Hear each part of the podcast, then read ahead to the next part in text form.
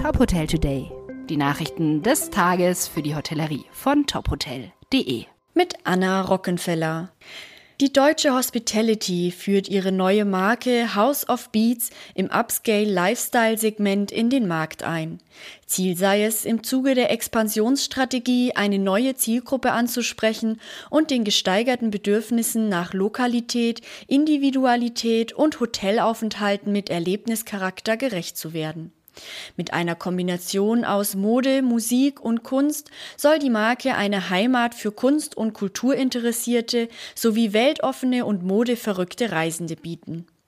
Die ersten House of Beats Hotels entstehen in Hamburg und Mailand, weitere Standorte in internationalen Metropolen seien bereits in Planung.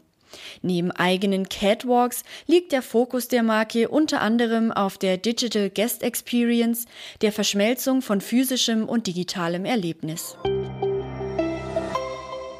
Ende August hat mit dem Joe Joe Vienna das erste Hotel der Lifestyle-Marke in Wien eröffnet.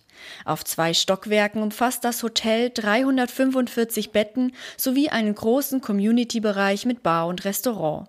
In dem von IKEA initiierten und entwickelten Gebäude befindet sich laut Unternehmen zudem der erste urbane Flagship Store des Möbelhauses.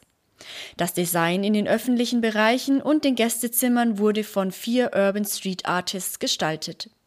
Das Lifestyle-Konzept soll junge Reisende, Familien, Geschäftsreisende und Einheimische an einem Ort zusammenbringen.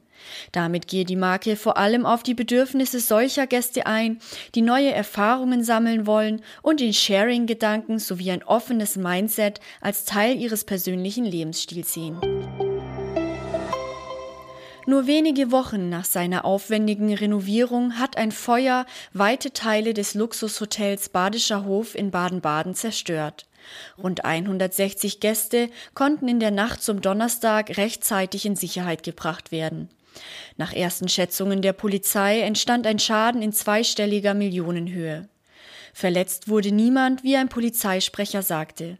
Eine Brandstiftung schließen die Ermittler nach Gesprächen mit den Hotelgästen und Mitarbeitern aber nicht aus. Das Hotel war nach der Übernahme durch Radisson in den zurückliegenden Monaten renoviert und Mitte Juli wiedereröffnet worden.